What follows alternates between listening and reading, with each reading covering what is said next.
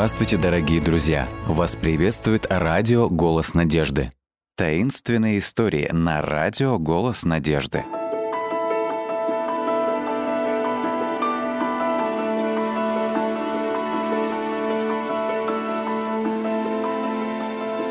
Призрак, играющий на пианино. Ты даже не притронулась к завтраку? В чем дело, дорогая? Мама отвернулась от плиты и посмотрела на меня с тревогой. Я уставилась в свой стакан молока, и прежде чем ответила, прошло пара минут. «Не знаю, мам. Я... я не очень хорошо спала этой ночью». Мама нахмурилась. Она подошла и, убрав с моего лица прядь волос, дотронулась до лба и щек, пытаясь определить, нет ли у меня температуры. Я не больна, просто устала. И, кажется, ночью мне что-то слышалось. Я сделала паузу, не желая продолжать. Кому приятно, когда над ним смеются? А тут что-то подсказывало мне, что если бы я рассказала все как есть, то было бы много смеха. Бабушка подняла голову и спросила с огоньком в глазах. «Призраки?» Я улыбнулась. Я очень любила бабушку, ведь даже ее упреки и критика всегда казались такими нежными и произнесенными с любовью, что никогда никого не задевали. «Бабуль, если это и был призрак, то музыкальный. Мне показалось, что я услышала, как кто-то играет на пианино. Все рассмеялись. Так я и думала. Я вскочила со стула, задрала нос и высокомерно произнесла. «Смейтесь, смейтесь! Вскоре сами все увидите!» Мне самой не удалось удержаться от смеха, что лишило мое высказывание той надменности, которую я хотела в него вложить. В конце концов, музыкальный призрак. Пора было отправляться в школу, так что я поцеловала маму и бабушку на прощание и надела пальто. Открыв дверь, я увидела своего кота Рыжика, который ждал, пока его впустят в дом, переминаясь с лапы на лапу на крыльце. Он ненавидел снег и холод. И я знала, что как только он попадет домой, то сразу же направится к своему любимому месту рядом с обогревателем в гостиной. Весь день я думала о том, что слышалось мне ночью. Я помнила, что наполовину проснулась и услышала слабые звуки музыки, идущие с первого этажа. Я решила, что было около двух или трех часов ночи. Но кто играет на пианино в такое время? Мы жили в большом, старомодном доме в городке около озера Эри. Наверху помещались четыре спальни, и на первом этаже было еще шесть комнат. Большая винтажная лестница, ведущая на второй этаж, находилась в холле. Моя спальня была в задней части дома, а пианино стояло в гостиной, так что звуки долетали до меня издалека и поэтому были еле слышны. Возможно, все это мне лишь показалось, но почему-то я знала, что не ошиблась. В течение нескольких следующих ночей никто не слышал никаких музыкальных шумов в нашем доме. Но когда отец услышал мою историю, он от души посмеялся, так что я решила больше не возвращаться к этой теме, если только действительно не услышу музыку опять и смогу доказать это. В среду, когда я ложилась спать, за окном шел снег. Как же мне не хотелось идти в школу на следующий день, потому что такая прекрасная погода просто была создана для катания на санках. Я, должно быть, уснула, но проснулась через несколько часов. Меня разбудила музыка. В этот раз сон улетучился в одно мгновение. Я спрыгнула с кровати, на ощупь ища тапочки и одежду. Мне пришла мысль не включать свет, так как он мог спугнуть того, кто играл на пианино. Выходя из комнаты, я услышала еще шорохи. В дверном проеме родительской спальни появился папа с фонариком в руке. Мама стояла прямо за ним, и тут же в коридор вышла бабушка. «Вы слышали?» — прошептала я. Отец кивнул. «Тссс! Оставайтесь здесь, а я пойду посмотрю, в чем дело». И даже пока он говорил, мы слышали музыку. Я так волновалась, что не смогла понять, была ли это какая-то внятная мелодия. У меня перехватило дыхание, руки похолодели, как лед, и я дрожала от страха. Что это могло быть? Кто играл на пианино? Мы с мамой склонились над лестничными перилами. Я никогда не забуду эту картину. Отец, одетый в старомодную белую ночную сорочку, осторожно спускался вниз по лестнице и размахивал оставшимся после гражданской войны мечом моего прадедушки. В другой руке он нес фонарик, освещая дорогу перед собой. Дойдя до подножия лестницы, он направился к двери в гостиную, смело толкнул дверь и посветил внутрь. Казалось, он замер на некоторое время, словно был шокирован или испуган. Когда он повернулся и жестом позвал нас, я крепко вцепилась в мамину руку, а бабушка также крепко стиснула мои плечи. Мы посмотрели друг на друга, а затем быстро спустились вниз по лестнице. То, что увидел отец, должно быть, было не так уж страшно, если он хотел, чтобы мы тоже взглянули на это. Отцовская рука шире распахнула дверь, а мы столпились за его спиной и осторожно заглянули внутрь. Луч света скользнул по клавишам пианино и высветил моего рыжика. Как только луч нашел его, кот зевнул, прищурился в знак протеста, потом встал и прошелся по клавишам. Под его мягкими лапками они зазвучали в полную силу. Мое имя сорвалось с уст матери, и в голосе ее было осуждение. Я съежилась. Я знала, что сейчас случится. «Кей, ты знаешь, что нельзя оставлять кота дома на всю ночь. Как так получилось, что сегодня он внутри?» Рыжик спрыгнул с пианино и закрутился у меня под ногами, ласкаясь и мурча. Я подняла его и посмотрела на родителей. Я знала, что нарушила главное правило нашей семьи, которое гласит что животные никогда не должны оставаться в доме на ночь. Невнятно бормоча, я пыталась придумать отговорку. На этой неделе было так холодно, и выпало много снега, а Рыжик, он ненавидит снег. Ты должна уважать свою мать, Кей.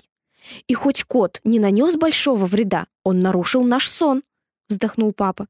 Мне показалось, что уголки маминых губ изогнулись в легкой улыбке, но она строго сказала. А теперь вынеси кота на улицу немедленно. Ты брала его с собой в постель? Да, но он, должно быть, проник сюда, пока я спала. Я никогда бы не подумала... Ты никогда бы не подумала, что твоим призраком окажется рыжик? Усмехнулась бабушка. Я улыбнулась ей и выставила кота на улицу. В течение следующих двух недель мне было велено заниматься на фортепиано на час больше, чем обычно но я посчитала родительское наказание справедливым. Ведь все мы никогда не забудем ту ночь, когда призрак играл на пианино.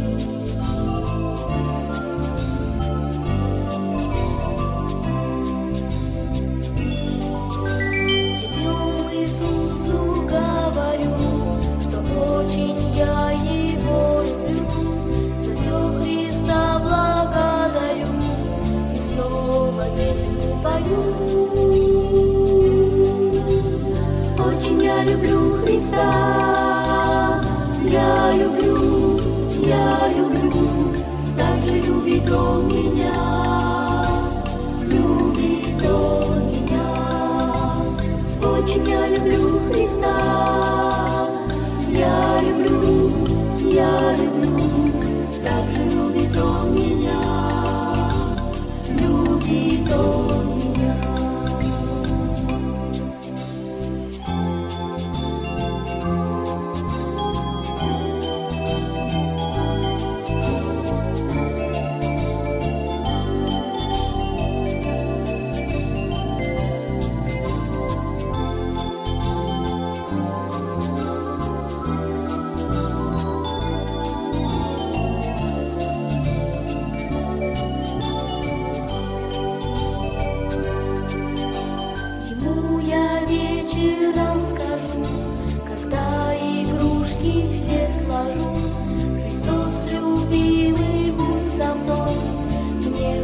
хорошо с тобой.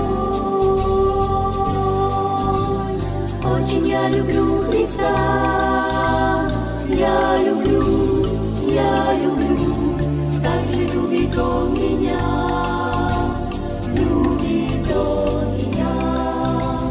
Очень я люблю Христа, я люблю, я люблю.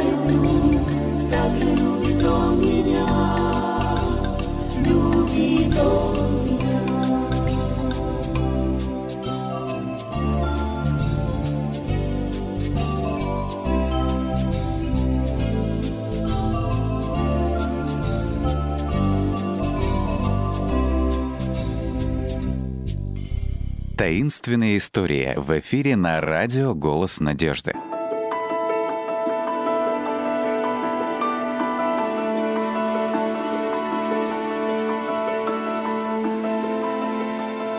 Одинокое путешествие Эдель.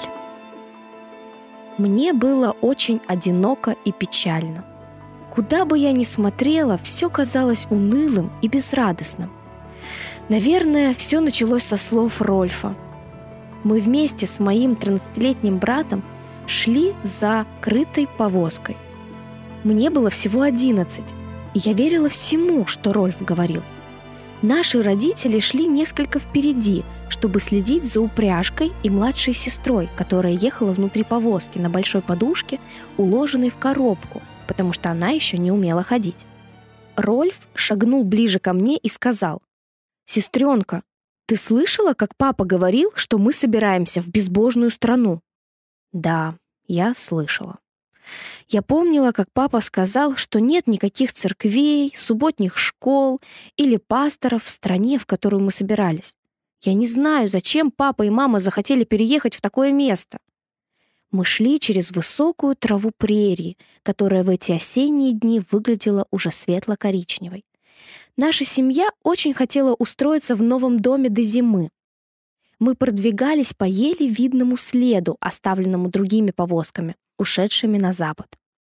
Наш путь лежал из восточного Миссури к новым землям, которые открыло правительство. Это было в конце 1800-х годов, и люди все еще переезжали в крытых повозках.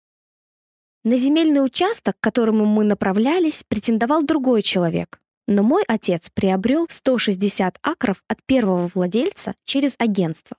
Папа никогда не видел дом, в котором мы собирались жить. Я была тогда худой, темноглазой, темноволосой девчонкой, и мне никогда еще не было так грустно и тревожно. «Ах, если бы только Рольф не сказал, что мы уходим от Бога», — подумала я. «Неужели мы не сможем молиться ему там, на новом месте?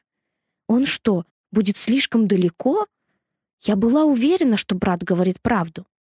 «Я не хочу туда!» — кричало мое сердце. «Не хочу! Не хочу!» Рольф был очень крепким мальчиком и отлично помогал отцу в долгом и трудном пути.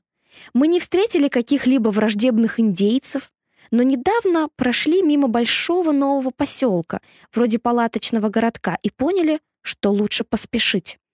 Там был грех и все, что с ним связано. «Сначала всегда так», — сказал нам папа. «Позже город может стать хорошим местом, населенным богобоязненными людьми. Будем молиться, чтобы так и случилось». Вдруг Рольф сказал мне, «Эдель, смотри, уже пришло время разбивать лагерь, но видишь, как быстро идут мама с папой? Они когда-нибудь остановятся?» Я тоже шла быстро, чтобы не отставать. «Пап, пора разбивать лагерь. Солнце село, только дымка над прерией осталась». Мне было трудно говорить, потому что я запыхалась. Я посмотрела вокруг. Тополя и темно-зеленые кедры занимали собой весь ландшафт. Мы шли, ориентируясь на мескитовое дерево. Его длинные сухие стручки были заполнены огромными бобами, которые шелестели, когда дул ветер. Но за последний час или около того — мы встретили мало деревьев. Вокруг росла только высокая трава прерии, которая покрывала землю, как одеяло. «Сегодня не будет горячего ужина», — разозлился Рольф. «Мы не можем рисковать, разжигая костер в сухой траве». «И правда», — сказала я. «Как жаль, а ведь мы могли бы разжечь костер и сварить картофель и яйца». «Будут только холодный сыр и хлеб», — вздохнул Рольф. Наконец, отец остановил усталых лошадей. Последние лучи солнца освещали золотую степь. Поднялся небольшой ветер. Душистый аромат трав наполнял воздух. Я вздохнула с облегчением, ведь так приятно было, наконец, отдохнуть. Мама повернулась к нам, и по ее лицу я увидела, что она тоже устала. Рольф поспешил вперед, чтобы помочь папе. Обе наши лошади были привязаны к повозке, чтобы они могли пастись, не уходя далеко. Рольф набрал воды из бочки, чтобы напоить их. «Мы не можем развести сегодня огонь», — сказал отец. «Тут слишком сильный ветер, и может начаться пожар». «Ничего, поедим и холодный ужин», — подбодрила нас мама. «Скоро мы будем есть горячую еду в любое время». «Верно», — сказал папа. «Сейчас мы где-то в 65 километрах от нового дома». Наша семья собралась вместе. Малышка была взята на руки, одеяло расстелены по земле и еда приготовлена для всех. Можно было приобретать необходимые продукты в поселениях, которые встречались по дороге. Но из-за нехватки денег мы могли позволить себе только то, без чего невозможно было обойтись. Прежде чем поесть, мы помолились. Папа благодарил Бога за многие вещи, которых я никогда не замечала. Потом он попросил Божьего благословения, а затем еще сказал спасибо за безопасное путешествие. Опустив голову, я сложила руки в молитве и задавалась лишь одним вопросом. Почему родители сознательно уходят от Бога? Я не могла этого понять.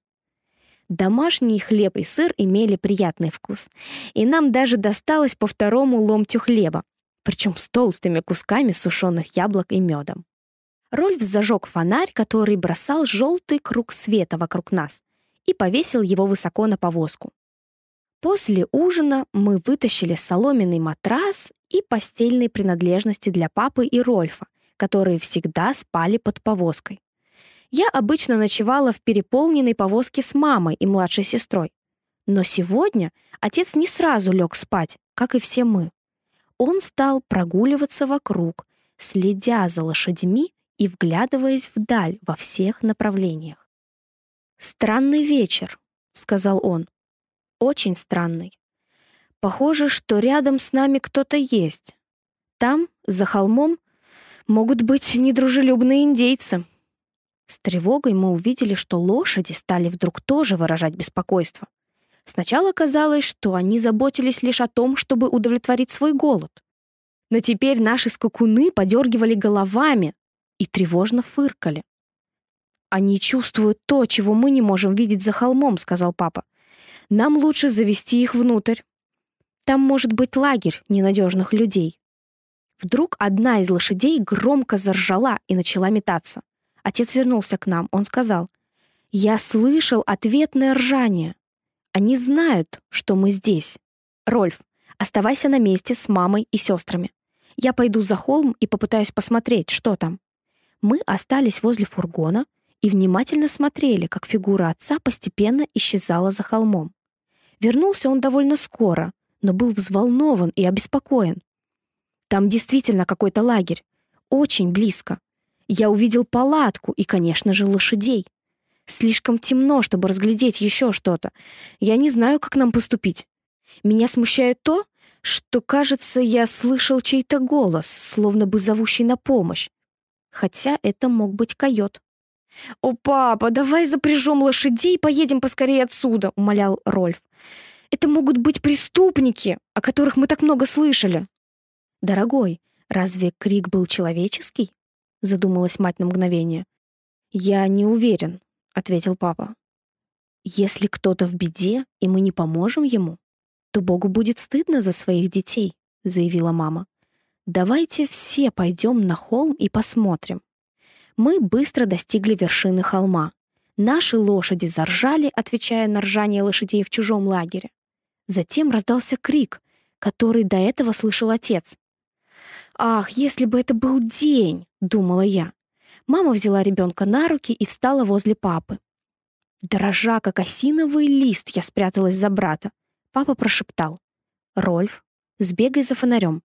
Со светом нас могут увидеть, но я не думаю, что мы найдем здесь врагов. Мы ждали, чуть дыша, пока Рольф не вернулся.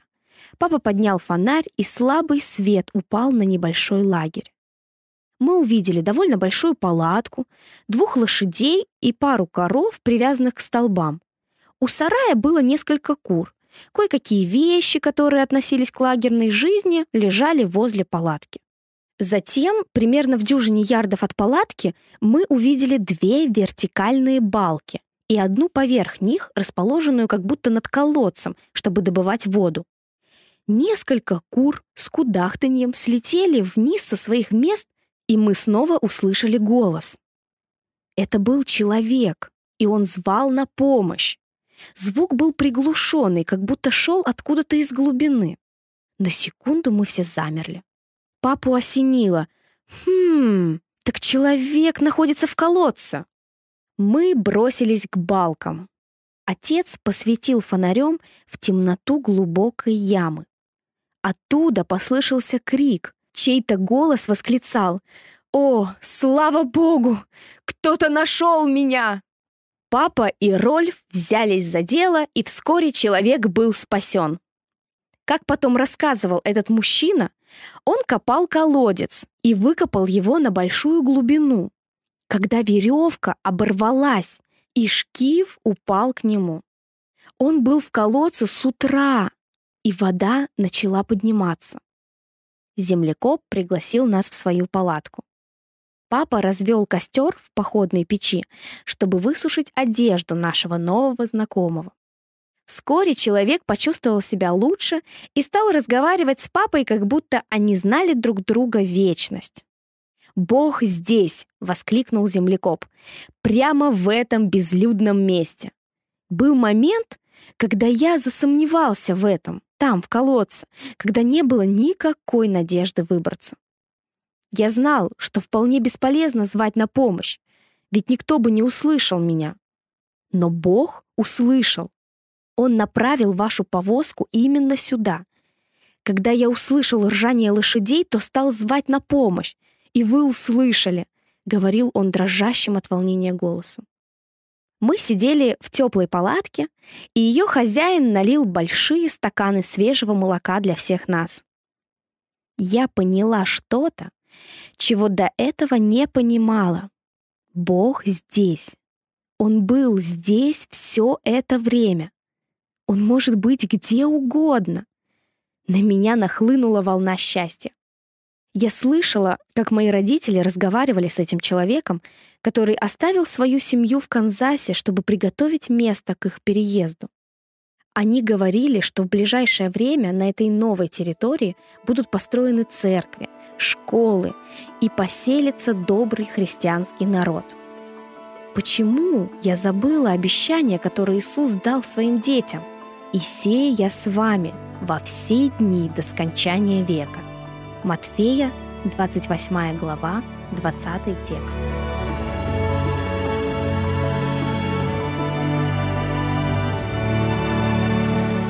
Дорогие друзья, вы можете оставить свои сообщения через WhatsApp и Viber по номеру плюс 7 915 688 7601 или позвонить нам на бесплатную линию, которая работает на территории Российской Федерации. Номер 8 800 100 ровно 1844. 8 800 100 ровно 1844.